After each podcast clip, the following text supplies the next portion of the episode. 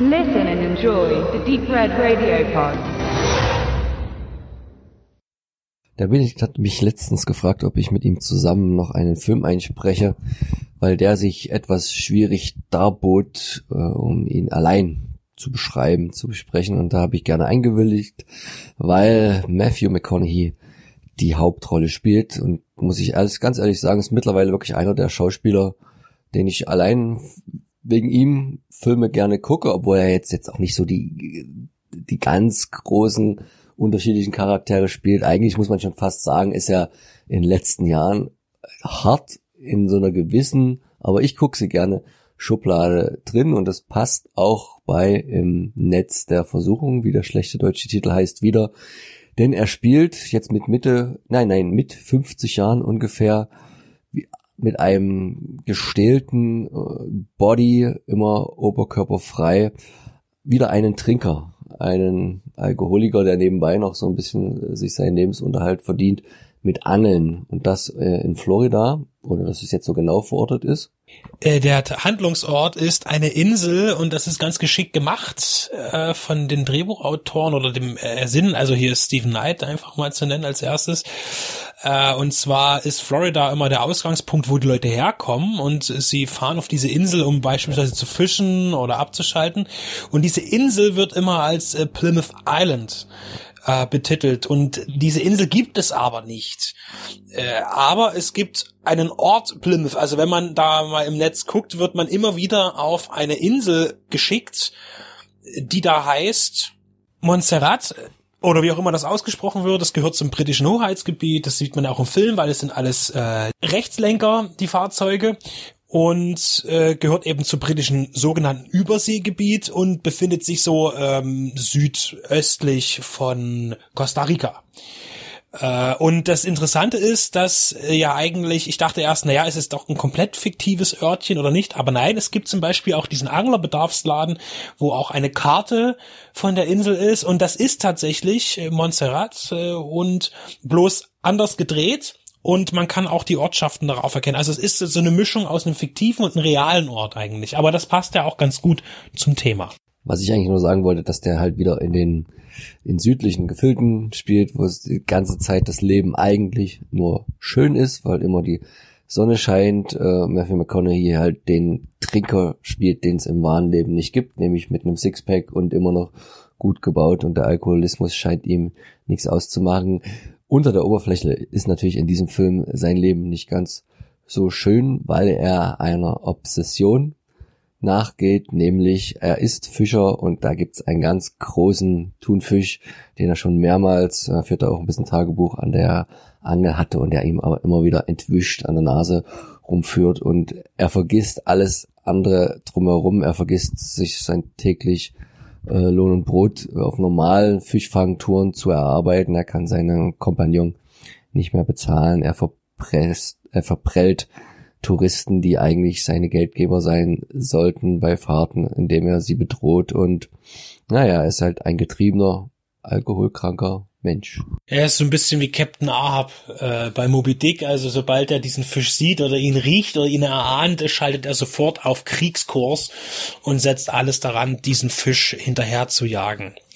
Das ist richtig. Aber ähm, in dem Film wird sich auch äh, bald ein bisschen, also ich finde es alles generell so ein bisschen surreal. Auch der Ort, wo das Ganze handelt und ähm, was er so tut und was er macht, ist am Anfang noch, ja, das könnte jetzt natürlich ein realistisches Ding sein. Aber mit äh, Stück für Stück mischen sich so ein paar mysteriöse Sachen ein. Da taucht dann ein Mann auf, der ihn dringend sprechen will und er blockt immer ab. Und man denkt sich, was will dieser Schlipsträger von ihm? Dann taucht aber erstmal, das wird in den Vordergrund gerückt, seine Ex-Freundin, Frau auf. Er, äh, und das wird dann schon ein bisschen so merkwürdig, dass das nicht genauer benannt wird gleich. Er lebt in einer ja, falschen Identität oder neuen Identität nach einem Geschehnis in seinem Leben auf dieser Insel. Er ist also geflüchtet aus einer Situation. Es wird ein Krieg benannt, eine Kriegssituation. Er ist Kriegsveteran. Irak, das wird auch mal gesagt und ist aber vor seiner Frau geflüchtet, die ihn wohl dann in der Zeit, wo er im Felde war, betrogen hat oder einen anderen gefunden hat. Jedenfalls kommt diese Frau wieder auf ihn zu, nachdem sie ihn lange gesucht hat und bittet ihn um etwas, weil die beiden auch ein gemeinsames Kind miteinander teilen, zum Wohle des Kindes ihren aktuellen Ehemann umzubringen. Diese wird gespielt von oh, Jason Clark, das ist der Hauptdarsteller, den ihr vor kurzem noch von uns äh, ganz schlecht besprochen, äh, Friedhof der Kuscheltiere, den Remake hattet. Sie wird gespielt von Anne Hathaway, ist jetzt ein bisschen jünger als Matthew McConaughey, aber gut 37 und 50, das haut schon hin. Und die beiden haben halt einen Sohn und der Jason Clark oder die, der Charakter, der spielt, ist halt ein ganz widerlicher Typ, halt ganz viel Geld, Rassist, Sexist, ähm, der sich für den Größten hält und die Familie drangsaliert und dann bekommt Matthew McConaughey oder seine Rolle ein unmoralisches Angebot von ihr, nämlich den zu beseitigen. Bei einer Angeltour, Bei getarnt als Unfall. Für eine Menge Geld. Und weiter würden wir eigentlich schon nicht gar gehen, nicht inhaltlich ja. reden wollen, weil der Film hält natürlich noch so ein paar Kniffe für euch bereit, die eine große Zahl an Zuschauern bei der IMDb zu sehr schlechten Benotungen getrieben hat und eine genauso große Zahl an Leuten zu sehr guten, je nachdem wie man das dann findet und einordnet, so dass der Film eine überraschend mittelmäßige Bewertung bekommen hat, die aber halt doch sehr aus einem sehr polarisierenden Ergebnis herausgekommen ist, durchaus nachvollziehbar, weil er sehr speziell.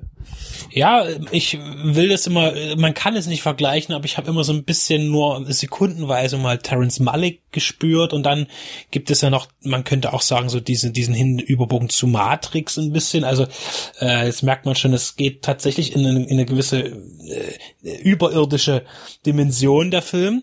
Und äh, er versucht auch tatsächlich, äh, und das ist ja der Kniff eigentlich, am Anfang habe ich so gedacht, naja, viele Bilder, die dort gezeigt werden, auch von der Umgebung, von den Landschaften, war, waren mir zu sehr zusammengeschnitten, so dass man gesehen hat, das hat man am Computer zusammengefügt und dann war das auch ein bisschen zu hell und da ist die Farbe komisch gewesen.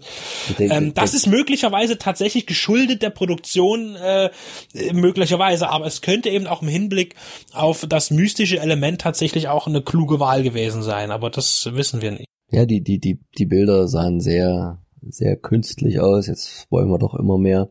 Ähm, was ich noch sehr interessant fand, auch während wir sie schon viel älter als äh, Supermans Mama gesehen haben, äh, Diane Lane, spielt sie hier, naja, eine 55-jährige Frau, wie sie auch ist, aber noch total hübsch, den Love Interest von Matthew McConaughey, also hier auch noch eine interessante Rolle an der Seite. Sie ist vor allen Dingen eher die, die ihm immer mal ein paar Kröten zusteckt, ja. nachdem er sie genagelt hat. Also, ja, also wenn, wenn er keine Fische fängt, muss er sich quasi äh, prostituieren, so, so hässlich das jetzt klingt, aber sie nimmt es auch gerne mit. Was ähm, bei dem Film und da hat der Verleiher wahrscheinlich auch Schwierigkeiten gehabt, was man so durchgelesen hat, ist, die Vermarktungsstrategie ist für viele vollkommen nach hinten losgegangen und das sieht man schon am Poster, auch wenn es eigentlich nur die Gesichter von Matthew McConaughey und äh, Anne Hathaway bereithält und wie es aber aufgemacht ist. Es sieht jetzt total nach, sagen wir mal, in Anführungszeichen konventionellen Thriller à la Hitchcock aus, als ob da was kommt.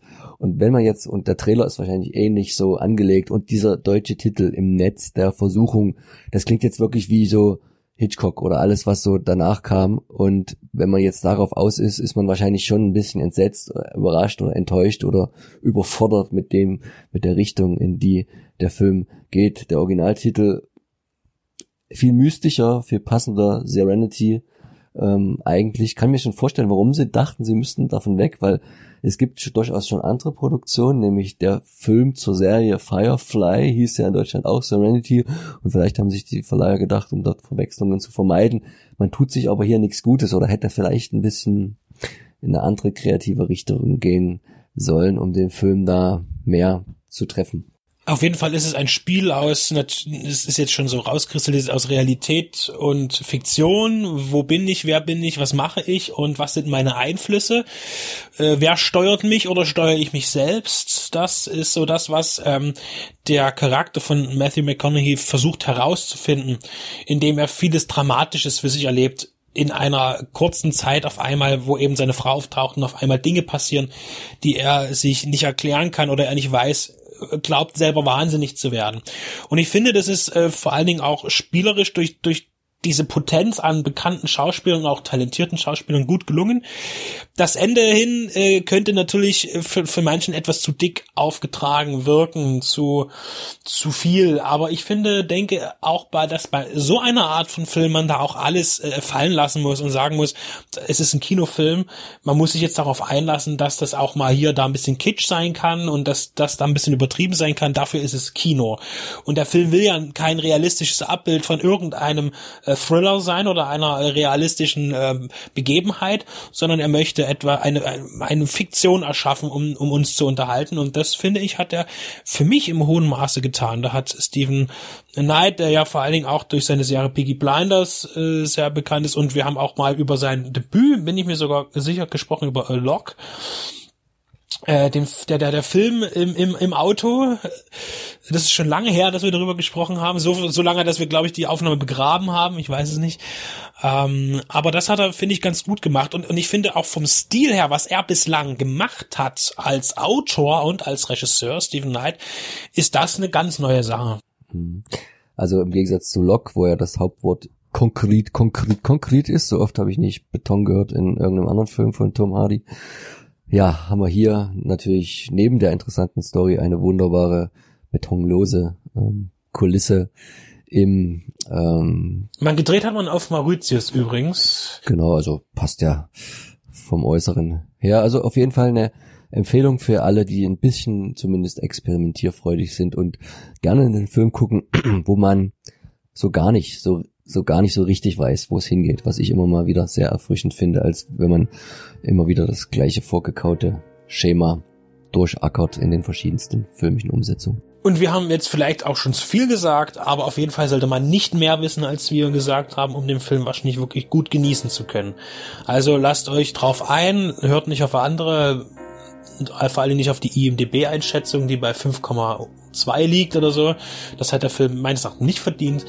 Äh, ist mal eine Entdeckung mit sehr hochbrillanter Besetzung.